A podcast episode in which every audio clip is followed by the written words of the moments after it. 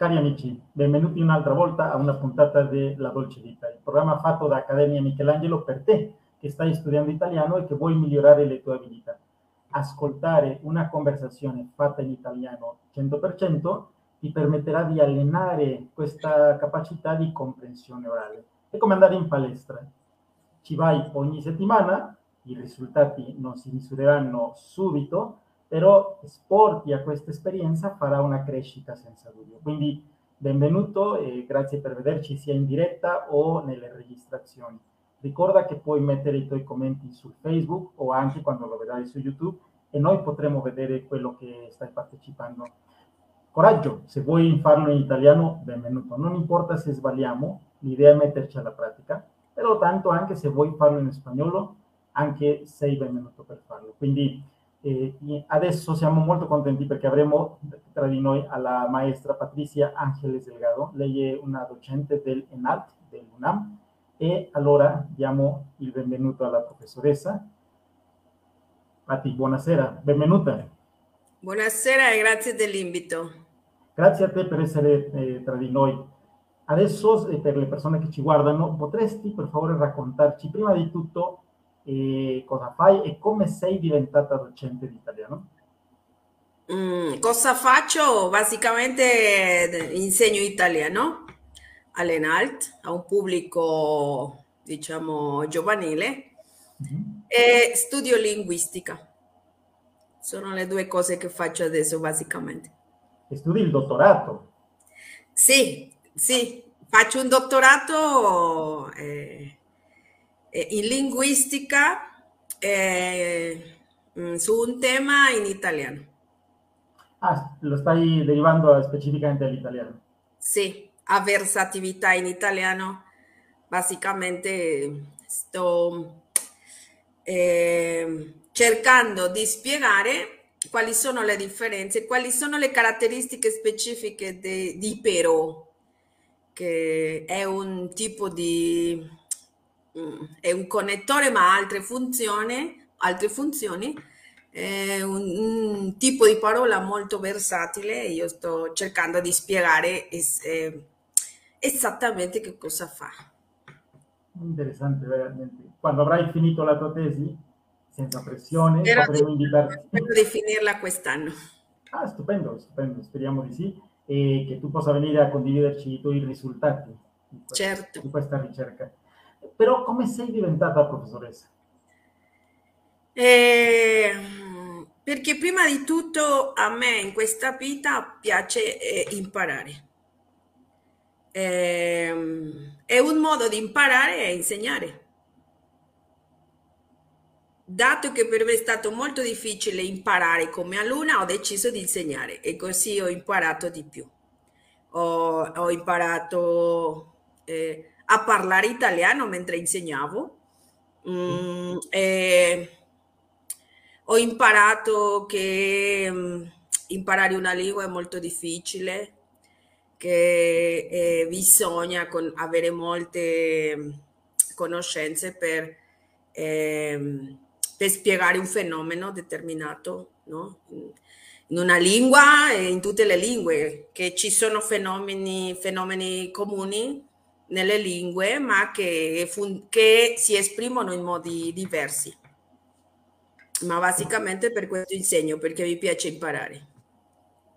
Bello, questo, questa è una bella forma di associarlo, cioè la, la docenza come un cammino, un percorso per imparare meglio, impadronire meglio una lingua. Sì, è perché naturalmente quando imparavo italiano le spiegazioni dei libri, dei professori, non mi soddisfavano. E allora ho cercato, eh, ho cercato di, cercavo di, eh, cercavo più informazioni in altri libri, eh, ma consultando solo libri per studenti di italiano erano sempre insufficienti. E per quello ho deciso di studiare linguistica. Guarda, ma allora se capisco bene te, ti sei avvicinata prima all'italiano, hai, impa- hai, voluto impararlo, hai trovato delle difficoltà e questo ti ha portato alla docenza e alla, al dottorato. Sì. Per, perché hai voluto studiare italiano? E per l'arte, perché in una, al liceo avevo una materia di storia dell'arte e, e ho conosciuto, ho visto la pietà di Michelangelo e mi ha provocato uno shock. Uno shock che, che, che in quel momento non sapevo che era uno shock, l'ho saputo quando sono stata in Italia, a Firenze, e ho visto il Davide, non la pietà, ma il Davide. E, Mm, diciamo che questa è stata la via, no? L'arte. Bello. E poi un modo di avere contatto con l'arte italiana è stata la lingua italiana.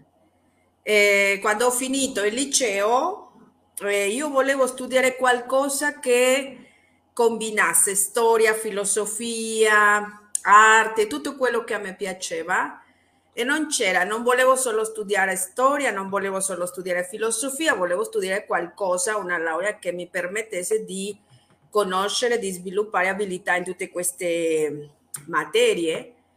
E, e ho trovato che letras modernas italianas era la laurea che mi permetteva di eh, eh, diciamo essere in contatto con tutte queste discipline.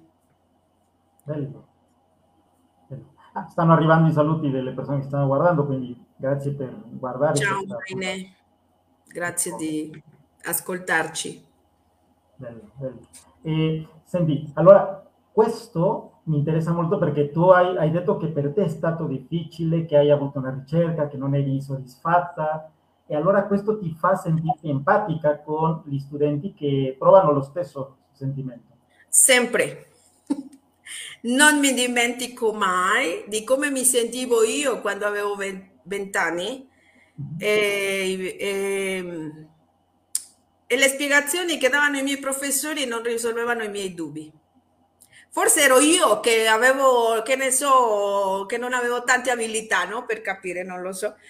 Ma, ma quello che mi... avevo bisogno di, di, di più informazioni eh, specificamente del, della scelta dell'ausiliare in tempi composti, no? cioè, eh, sicuramente se sono studenti e se, hanno, se, sono, se stanno studiando un secondo livello, o, eh, sanno di che cosa sto parlando, no? di, di, come scegliere, di come fare una scelta, la, la, scelta corretta fra essere e avere per formare il passato prossimo. Eh, eh, no, non l'ho capito. E continuo a, studiarle, a studiarlo, devo dire, no? Che ah, continuo, sì? Sì, continuo a studiare, approfondire in questo tema e poi, cioè, molti anni dopo ho scoperto che si trattava di un tema eh, non solo grammaticale ma linguistico, che è necessario conoscere avere molte informazioni per poi fare una spiegazione almeno sufficiente no? E poi eh, un'altra cosa è come spiegare eh, ai nostri alunni in un modo conveniente perché sia, sia chiaro per loro, no? Eh, allora, questo tema è una grande sfida, è una grande sfida che, che, che richiede di, ehm, di molto studio no? per, e di molta creatività per farlo capire ai nostri alunni. E poi ho capito naturalmente perché io quando avevo 20 anni non, non capivo, no? mi dicevano è così, è così, no? avere con avere, essere con essere, no? Ma questo gruppo di verbi che, si pos- che possono usare come, come ausiliare essere avere, allora io non, non, mi, non mi ricordo non dico che non l'abbiano detto, ma no, io, io almeno non mi ricordo che mi avevano spiegato che dipende dal, eh, dal fenomeno, da un fenomeno che si chiama transitività e intransitività, intransitività nelle lingue. No? Esatto. Allora, questo è, stato, è stato questo fenomeno che mi ha impulsato a studiare linguistica. Ammazza, ma allora quando hai un dubbio tu prendi questo dubbio e vai fino in fondo perché, sì, perché sì, diventi sì. Un, una, una, ricerca che continua a esserlo, sei professoressa, sei, stai studiando il dottorato, stai, sei in linguistica e continui a, a approfondirlo e che hai un, ad avere una voglia di conoscere. Sì, Sì, sì, poi quando mi dicevano dipende dalla memoria, in quel momento io dubitavo, ma adesso non sono d'accordo, no? Cioè non dipende dalla memoria, dipende da una spiegazione, dipende da capire eh, come funziona lo stesso fenomeno nell'altra lingua. Questa, tu vedi anche nei tuoi studenti questa diversa forma di approfondire, c'è qualcuno che resta con, che, che, che è soddisfatto con una, una, certa spiegazione e c'è chi vuole saperne sì. di più. I, I, miei alunni sono stati i miei professori, i miei, i miei maestri, perché ogni volta che un alunno mi fa una domanda, a volte posso spiegare convenientemente, a volte no, e quello mi obbliga a fare una ricerca non una consulta, una ricerca. E frequentemente, non frequentemente gli alunni hanno sempre ragione. Ragione eh, naturalmente eh, è naturale domandare, no? Ma mm, mi riferisco al fatto che se inconsciamente loro stanno facendo un contrasto fra l'italiano e lo spagnolo, perché lo fanno, no? E se inconsciamente stanno facendo questo contrasto, viene, viene naturalmente un dubbio. Un dubbio che ho, ho qualcosa che io non ho visto nel fenomeno, nel tema, no? E questo mi obbliga a imparare, mi obbliga in senso positivo, naturalmente. Bello. E parlando ancora dell'empatia, quali sono le difficoltà che tu più spesso trovi con i tuoi studenti che affrontano loro? Numero uno, le idee che loro hanno sulla propria capacità quando imparano. Frequentemente ascolto dire, ma è che io non sono bravo a ascoltare o io non sono bravo a non sono stato bravo a imparare inglese, per quello ho deciso di, di studiare italiano. Questo lo sento per, esempio. Sì, sì. Um, e questo vuol dire che hanno un pregiudizio eh, sulla lingua o sull'insegnamento o sul professore e soprattutto su, su se stessi. Esatto.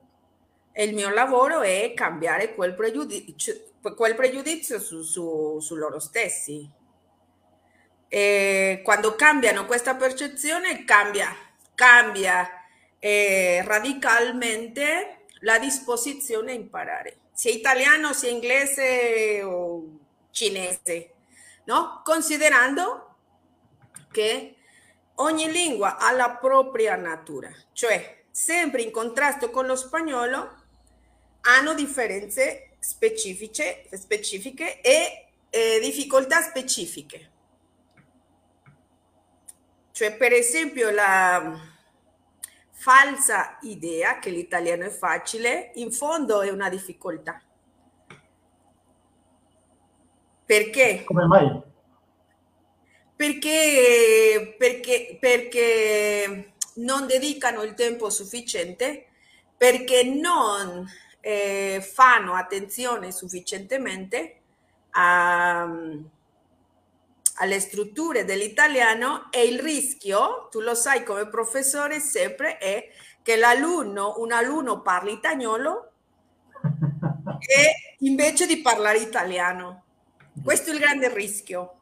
Sì, sì. In inglese no, se non conosce la parola, cioè dato che non può inventare, non, non parla, in cinese non si dica, ma in italiano basta, eh, che ne so, pensare, mm, se si dice camminare, camminare, amar, amare, no? Basta aggiungere una E per poter usare tutti i verbi, no? no?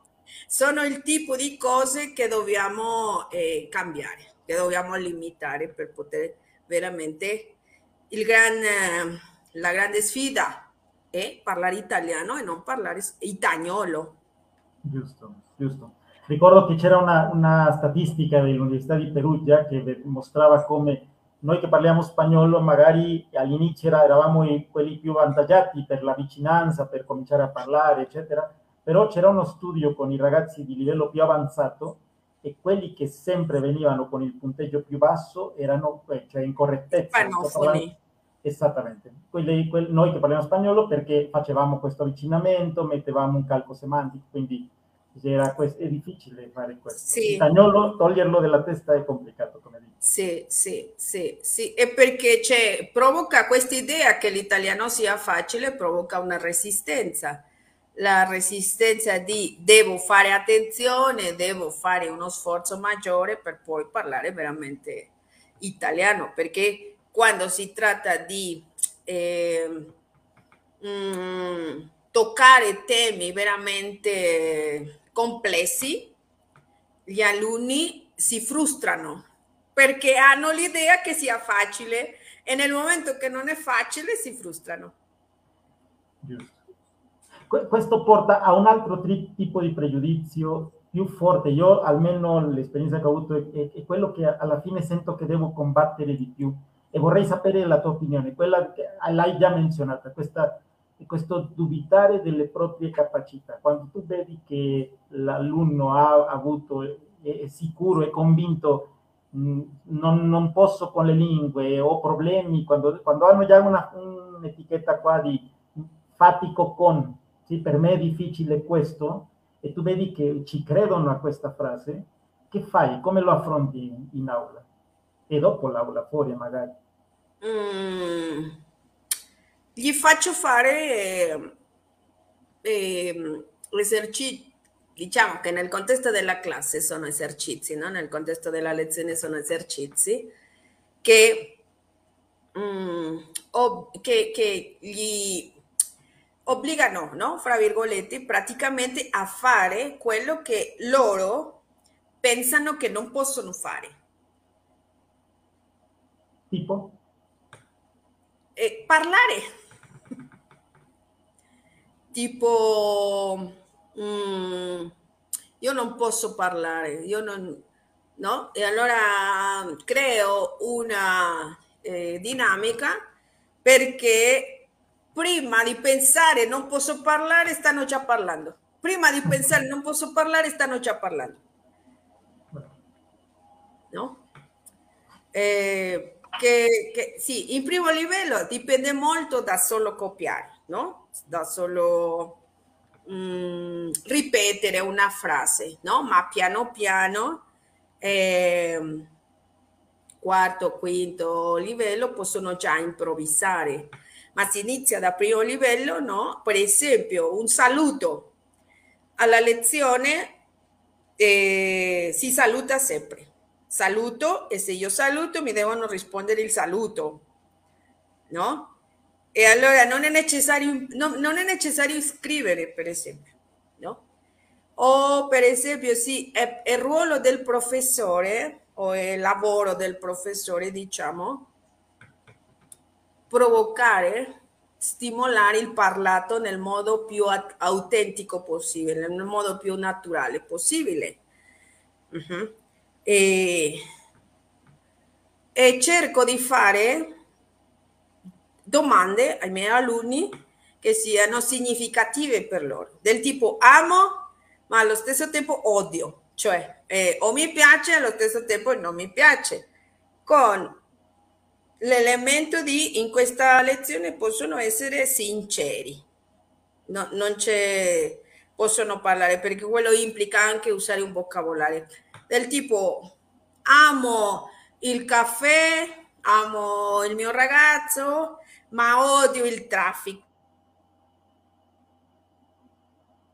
Odio le persone rumorose. E dato che è molto significativo per ogni persona dire amo, il verbo è lo stesso, amo odio, ma il complemento non è lo stesso per, la, per, per tutte le persone. E allora stanno già parlando di quello che per loro è significativo. Uh-huh. Interessante. Allora per te la connessione della lezione o del contenuto con quello significativo è chiave? Naturalmente perché eh, frequentemente se usiamo come tema un tema che propone il libro, che non è significativo per gli alunni, non, non, sarà significativo per, per, cioè non sarà importante per gli alunni e allora non funzionerà la memoria. Funziona quando, è qual, quando qualcosa è significativo. Bravo. Mi spiego? Sì, sì, totalmente. Per una persona che ha difficoltà con la lettura, tu stai eh, partecipando nella Dolce Vita, condividendoci dei, dei, dei consigli per migliorare la comprensione di lettura, eccetera. Questo per chi non aveva visto può guardare le puntate precedenti e trovare quelle in cui eh, Patti ha condiviso consigli veramente utili, esempi dove ha parlato dell'umore con diversi autori, eccetera. Come lo lavori, specialmente con una persona che senta di avere delle difficoltà alla comprensione di lettura? Mm, sorprendentemente, sorprendentemente, quando si parla di lettura, generalmente gli alunni non, sentono, no, non pensano a un problema, ma è lì che c'è un problema. Cioè, quando di- devo parlare, devo ascoltare un testo auditivo, non sono bravo, pensano o dicono. Più che pensano, dicono, eh. per quello lo so perché me lo dicono, no? Mm-hmm. Ma quando si tratta di lettura eh, c'è molta confusione perché no, quando si parla di lettura si pensa che la lettura si riferisce sempre a letteratura, a leggere letteratura, romanzi, poesie, eccetera. Ma quando si tratta di lettura, di lettura tecnica, diciamolo così, come leggere, per esempio, quelli che studiano chimica, studiano italiano e vogliono leggere qualcosa di chimica in, in italiano, no? È un'altra cosa. E il problema è che non che abbiamo una gamma molto ampia di testi che possiamo leggere nella nostra lingua e nella lingua straniera. Posso leggere una canzone, una, una canzone di Laura Pausini che è molto facile capire. Perché? Perché parla dell'amore e sappiamo già che, che dicono le canzoni a proposito dell'amore. Mi ama, non mi ama, se mi ama sono felice, se non mi ama, non... basicamente no? No? Ma quando leggiamo testi specifici della nostra disciplina, cambia il grado di difficoltà se leggiamo letteratura in italiano sarà già una difficoltà, perché non è lo stesso leggere letteratura in italiano che leggere letteratura in spagnolo. Se leggiamo filosofia in spagnolo, che è già difficile, immagina come sarà in italiano, molto più difficile. E questo è il grande problema, cioè che bisogna imparare a essere grandi lettori, cioè lettori con molte abilità per leggere tutto quello che noi vogliamo leggere e leggere in due lingue, in italiano e in spagnolo almeno, no? Eh, sicuramente molti dei nostri ascoltatori o spettatori, cioè sicuramente leggeranno anche in tre lingue, spagnolo, inglese e italiano. Sì. E dipende dalle caratteristiche del testo che stiamo leggendo e dipenderà la difficoltà. E poi quando uno studente ti si avvicina e che succede molto spesso, no? che hanno fiducia in te, ti vedono come una guida e ti dicono vorrei iniziare a leggere, dove comincio, da dove inizio? Tu, tu che suggerisci? Buttati a leggere un blog, inizia con... Qual, qual, è il percorso che o lo fai a misura di ogni studente, di modo che non si possa dare una grande linea? Per quello uso sempre il libro di testo, perché le possibilità sono, sono molto grandi. O leggere testi della, della disciplina della laurea che ogni, che ogni studente stia facendo, perché hanno una terminologia mh, mm, eh, eh, già conosciuta che gli permetterà di leggere in un'altra lingua, cioè in italiano, no? Eh, testi, per esempio, è che non posso dire questo è il problema, stavo per dirti un articolo, l'articolo di un giornale, no, perché dipende, cioè proprio leggere l'articolo di un giornale che dipende dalla conoscenza di molti elementi culturali, del momento che la politica in quel momento eh, del paese, no? d'Italia, no? a proposito di quello che è successo di Draghi che ha dimesso, no?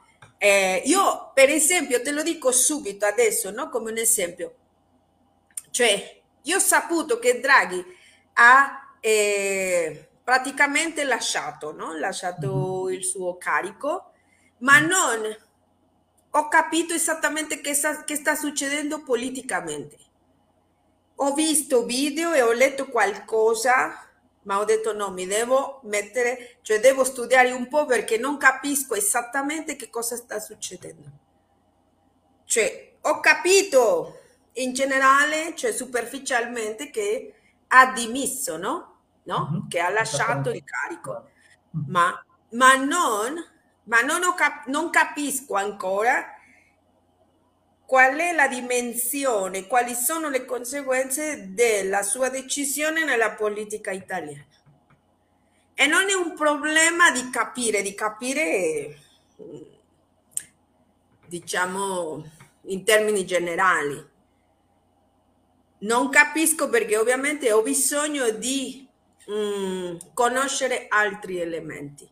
Cioè, frequentemente i professori consigliano di leggere il giornale. Legge un giornale, ma no, cioè è molto difficile, è molto difficile riuscire a capire, eh, a comprendere, no?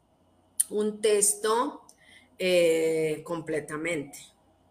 Perché non siamo, non, per, non, perché, non solo perché non parliamo quella lingua, sino perché non dentro, proprio dentro la lingua, che costruisce il discorso ci sono altri elementi che non solo sono linguistici, sono sociali, sono culturali, in questo caso sono politici, eccetera. Però una, una, strada che si hai suggerito mi è sembrata interessante farli leggere testi delle loro discipline. Questo magari sì. con la terminologia sono più sì. diciamo, contesto perché stanno studiando sì. quell'argomento e allora se sei un ragazzo che sta studiando biologia e devi fare una ricerca, dai, mettiti, leggi un articolo su questo stesso argomento, prova a, leggere per iniziare in italiano e così. Sì. Forse sì, sicuramente quelli che studiano chimica, medicina, matematica, scienze, allora capina, capiranno meglio. Eh, quelli che studiano filosofia forse non capiscono il vocabolario, ma capiscono, capiscono la dinamica uh-huh, esatto. della comunicazione filosofica. Mi spiego?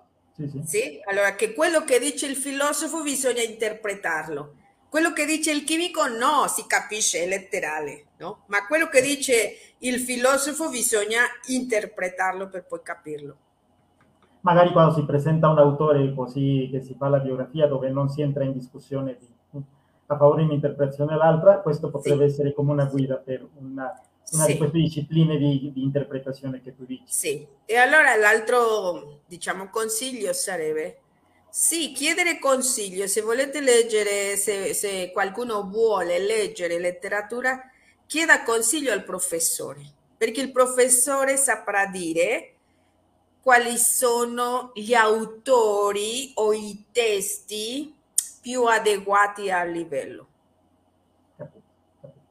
Adesso siamo in un periodo ricchissimo, ricordo quando ho cominciato a insegnare italiano nel 2002, eh, non c'era l'internet con la discussione della ricchezza che avevamo, no? E allora dovevi vedere se nella scuola c'era la biblioteca, pochissime riviste, cioè, adesso c'è un sacco di materiali, una disponibilità.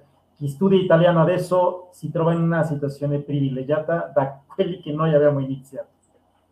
Sì, nel fatto di accessibilità dei materiali, sì. ma le possibilità sono infinite e il lavoro è saper discriminare. Appunto, appunto. Totalmente. Senti, un'altra domanda, anche per il tuo tempo. Sapere, vorrei sapere come ha arricchito la tua vita personale, eh, la tua cultura, il contatto con la lingua italiana. Ha arricchito basicamente, cioè mi ha mostrato un altro modo di guardare il mondo. Te lo posso dire e riassumere in due esempi. Io posso, nel, nella mia cultura musicale, posso ascoltare Ennio Morricone, Los Angeles Azules e Chayanne senza problema. E dentro una gamma di possibilità. Mi spiego?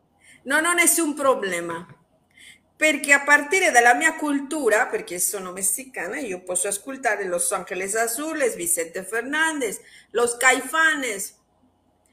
E naturalmente musica in inglese che non, io non mi sento tanto attratta da, da questa musica, ma dal, diciamo radicalmente in un, in un posto completamente mm, eh, diverso sarebbe Ennio Morricone non la musica classica, se no Ennio Morricone che è, per me è uno dei grandi musicisti di questo mondo, di tutti i tempi.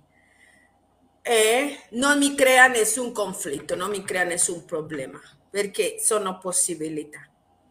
Così come dentro la mia gamma di possibilità gastronomiche c'è la pizza e il cicciarrone in salsa verde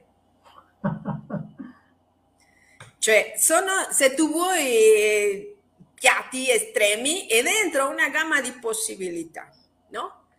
Che io penso, nel mio caso, personalmente, se io avessi studiato, che ne so, che ne so, giurisprudenza, forse avrei preferito, no? Forse preferirei chicharrone e salsa verde, non so?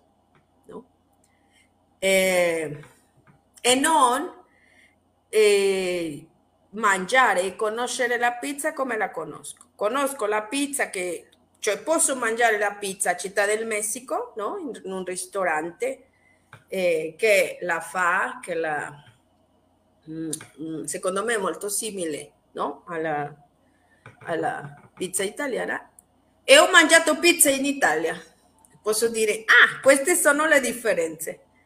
Non che una sia migliore dell'altra, no? Se no, sono, se, sono possibilità, no? Sono un passo, un esempio, no?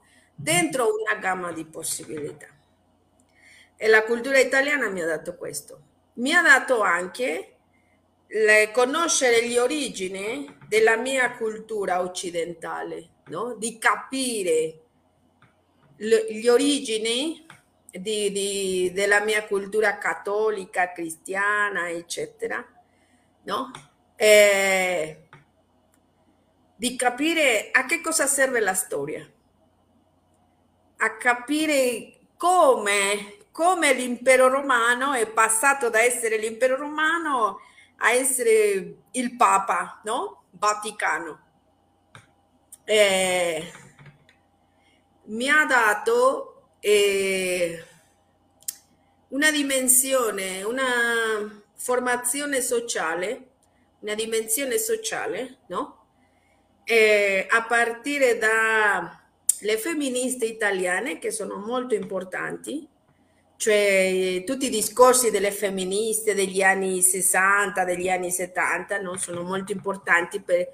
Eh, per i nuovi gruppi femministe, no? Sono, sono molto importanti. E,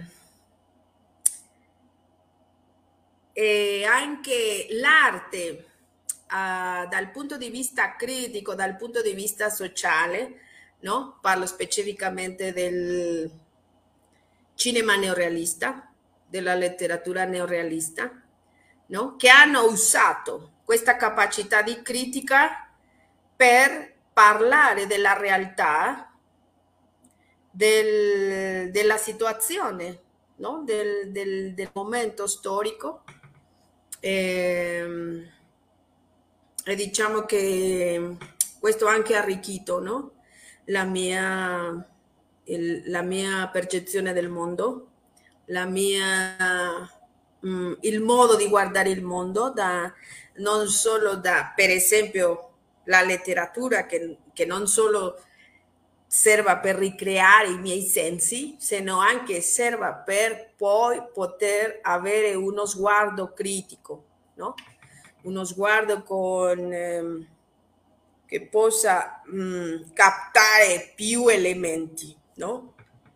Parlo specificamente del, sì, del cinema e la letteratura neorealisti e parlo specificamente di questa capacità che credo che solo gli italiani in, al, al, mondo hanno, cioè la capacità, la capacità di combinare l'estetica con la critica sociale o la bellezza con la critica sociale o l'utilità con la bellezza, no?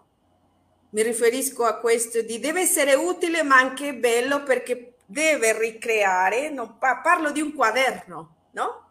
Che dal punto di vista no, de, di questi italiani, no, dell'estetica, eccetera, de, degli, che gli italiani sviluppano eh, di un modo eh, incomparabile, no? Un quaderno, sì, deve essere utile, ma anche deve essere bello.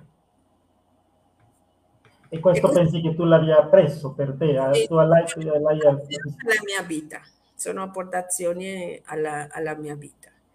Bello, il bello. fatto che sia quotidiano non, non toglie, no, diciamo, il merito di essere bello in tutto, no? Eh, il cibo, gli oggetti che usi, eh, eccetera, no? eh, questi sono, sono, grandi, sono, grandi, apportazioni alla mia, alla mia vita, no? al mio modo di, di, guardare, di guardare il mondo. E allora posso muovermi, no? Io posso muovere in questo mondo, ripeto, no? Eh, ritorno al punto, no? Da passare da Ennio Morricone a Los Angeles Azules, no? E dentro una gamma di possibilità che, che mi arricchisce, che non devo non devo, es- non, de- non, non devo escludere, non, di rimanere solo con Ennio o rimanere solo con eh, eh, questo gruppo no, di cumbia, no? Sino che io posso nel mio mondo eh, ascoltare musica di almeno questi due tipi. Bello, però quindi si, si è creato come sto, sto, ascoltando e mi viene alla mente come questi film di fantascienza dove c'è, dove c'è questo, questo portale dimensionale che io posso vivere in una dimensione e passare tranquillamente l'altra, cioè godere il meglio dei due mondi. Se lo, se lo vuoi vedere così, sì, perché mm, sì, hai molta ragione, perché veramente se la cumbia non ti provoca lo stesso che ti... No, la cumbia non mi provoca lo stesso che mi provoca Ennio Morricone. Ma questa è la grande, sicuramente questa è la grande ricchezza, che essendo in contatto con un'altra lingua e con, una, e con un'altra cultura di conseguenza, cioè eh, sicuramente io eh, sono sono la stessa ma in diverse versioni, diciamolo così, no? Posso essere la Patrizia, Patrizia Cilanga e posso essere la Patrizia, la Patrizia che parla italiano, eccetera, no? Che sì, che conosce la pizza, che conosce Ennio Morricone, che conosce eh, Tornatore, eccetera, no? Cioè, che sì, che è un invito finalmente a conoscerci noi stessi in un'altra dimensione, se tu, come lo dici tu, no? Bello. Veramente. Come se fossimo in un'altra dimensione, sì. Sì. E questo è tutto un invito perché ascoltandoti, sicuramente qualsiasi può pensare come se io approfondissi in questo, questa ricerca, queste, queste domande, magari questi momenti che ho sentito come svantaggi, perché anche ho dei dubbi o confusione, eccetera, però vedo, vedo il tuo esempio e dico, ok, sì, anche lei ha avuto confusione, lei ha detto che così è partita, proprio di questo, questo l'ha spinta ad approfondire e ha trovato una cosa bellissima, sta studiandolo, magari chi, chi ci ascolta non studierà un dottorato dopo di questo, però sì, sicuramente potrà vedere il tuo percorso e dire, e come, come sono io nell'altra dimensione, come sono io il Gustavo quando eh, sto godendo la cultura italiana e quando godo... Quando sarai in Italia, sì, quando sarai in Italia, no? Che, che sarai tu un'altra versione di te stesso. Uh-huh. Ma io lo posso anche semplificare così. Quando io sono, quando ho cominciato a studiare italiano, una volta la professoressa di italiano mi ha detto Patrizia vieni alla lavagna, io non capivo niente. Non capivo, cioè vieni alla lavagna che voleva dire vieni al pizarrogno, non capivo niente. Mm, la stessa professoressa, eh, secondo me naturalmente, no? Cioè la, era, è stata la mia percezione, non mi ha spiegato mai qual era la differenza fra un verbo transitivo, eccetera, ma questo fatto mi ha impulsato a insegnare e a studiare linguistica e approfondire e approfondire in aspetti della lingua e della cultura che io non immaginavo. E questo sono sicuro che lo trasmetti anche nei tuoi corsi per docenti, perché spero hai di questa... sì. sì, questo sì. spero di sì che se veramente qualcosa ti interessa, in generale non solo una lingua, se qualcosa ti interessa, cioè e se tu superi la frustrazione, perché questo è quello che io ho fatto, che ho superato la frustrazione per continuare e oggi posso parlare di la lingua, posso parlare della cultura della lingua, posso parlare del, ehm, di insegnare la lingua, eccetera. E di ringraziare i miei professori che non mi hanno spiegato e che ora, no? Cioè che questo è stato, diciamo, un motivo, no? Un impulso. Stupendo, stupendo. Abbiamo tante domande, abbiamo sicuramente, eh, sono contento che goderemo le tue pillole di comprensione di lettura che ogni volta che tu partecipi ci stai permettendo di conoscere un, un approccio diverso per poter dare questi passi, perché come hai detto è vero, è tutto un, un processo che può diventare molto difficile a volte e allora con, con queste, questi consigli ci permettono di, di farlo più facile. Ti ringraziamo queste collaborazioni e anche adesso il tempo che hai dedicato alla dolce vita. Mm. Eh, grazie, ripeto, del, dell'invito e naturalmente se gli studenti o gli ascoltatori che, che adesso sono attenti a questa conversazione hanno dei dubbi, delle domande, allora fos, forse ti possono inviare, non so, qualche inquietudine e allora la, eh, cerchiamo di conversare no? a proposito di, di quello senz'altro. Patti, grazie di cuore, speriamo che ci sia presto, pandemia permettendo e Dio permettendo, eh, la possibilità di tra di noi a Puebla perché abbiamo avuto il piacere quando sei venuta al congresso, mm. però qualcosa vuole in pentola, speriamo di trovarti presto tra di noi. Ok, quando volete. Grazie. Allora, grazie. Ci vediamo, ciao ciao. Ci vediamo. È sempre un piacere ascoltare la maestra Patti e adesso anche la possibilità di sentire una delle, la testimonianza di una delle nostre carissime studentesse, che Cristi Galindo. Lei ci racconterà come è stata per lei eh, studiare italiano.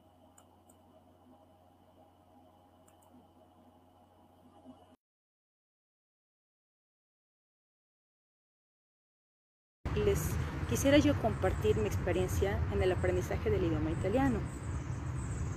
Bueno, antes que nada quiero compartirles que mi bisabuela era de origen italiano y me contaban historias desde que yo era pequeña, historias divertidas, historias chuscas, ocurrentes, a tal grado que yo aprendí a quererla sin haberla nunca conocido.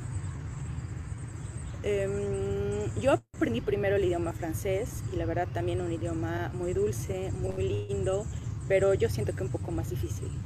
Eh, mi profesora me recomendaba estudiar italiano como una tercera lengua eh, por las similitudes en las reglas gramaticales.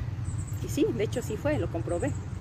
Yo cantaba las canciones de Andrea Bocelli a tal grado que me las llegué a aprender. Me gustaba mucho cómo se oía, la musicalidad, eh, la pronunciación me gustaba mucho. Y, bueno, empecé, me decidí, empecé a buscar en redes sociales alguna academia y bueno, creo que decidí la mejor opción. Fui a la academia Michelangelo, hice la entrevista, salí eh, muy contenta, una entrevista muy cálida, muy divertida y yo salí muy, muy, muy contenta, decidida a, empezar este, sueño, ¿no? este reto. Me acuerdo muy bien mi primer día de clase y, me gustó tanto que decidí llevar a, mi hijo, a mi hijo el menor, que también ya sabía hablar francés y también tiene facilidad para los idiomas, entonces dije, pues sí, es la mejor opción. Entonces íbamos madre e hijo, íbamos a tomar clases y era muy chistoso, muy bonito, una experiencia muy, muy bonita. Aparte que compartíamos momentos juntos, eh, aprendíamos algo nuevo, ¿no? Y, y el idioma, la cultura, fue una experiencia, la verdad, muy, muy, muy grata. Así estuvimos tres años, siempre teniendo la idea, el objetivo en la mente del de, viaje a Italia, ¿no? Tan esperado. Y bueno, se llegó el día, la oportunidad que mis dos hijos eh, localizaron, vivieron una excursión para irse con varias familias mexicanas. Entonces, unos tres meses antes de, esta excursión, mi hijo el mayor de 24 años, eh, desesperadamente buscó, buscó la manera de aprender algo de italiano. Y, entonces fue a la academia, porque ya era garantía, entró a un curso básico, que puedo decirles que no fue tan básico, porque en tres meses aprendió muchísimo, mucho, mucho, para que no no lo apañara el hermano, ¿no?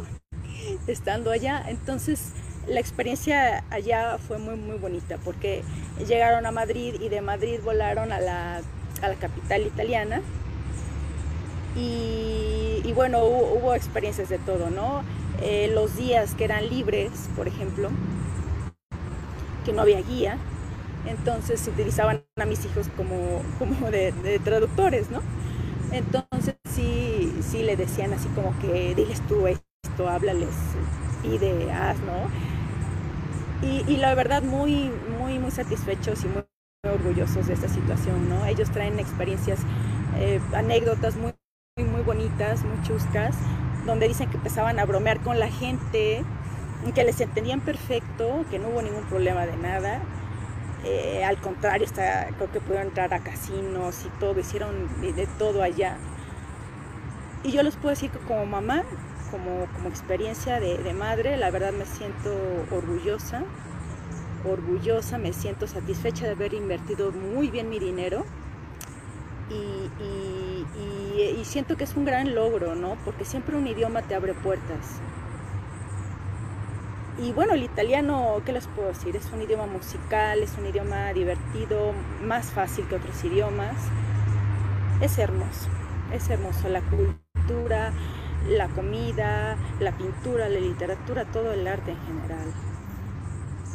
Y, bueno, yo espero algún día eh, sí poder ir, lo tengo en mente, no he quitado el, dedo del renglón, y poder practicar realmente y poder vivir la experiencia eh, eh, del idioma italiano. Grazie mille. Ciao.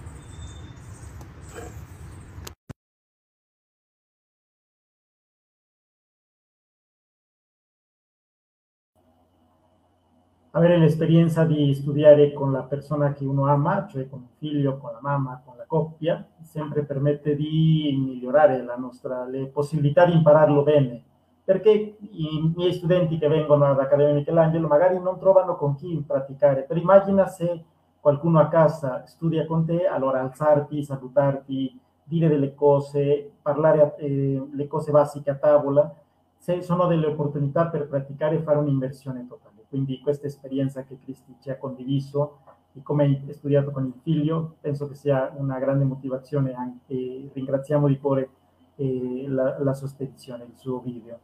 Allora carissimi, abbiamo finito questa seduta per oggi, questa puntata, speriamo che stia funzionando per te, che stai studiando italiano e che la pratica, l'ascolto di queste puntate ti permette di migliorare, come dicevamo, ogni settimana e metterti alla prova per crescere in questa abilità. Questo, questa puntata è fatta da Accademia Michelangelo al servizio di te e ringraziamo sempre i tuoi commenti per migliorare il nostro podcast. Grazie e a presto.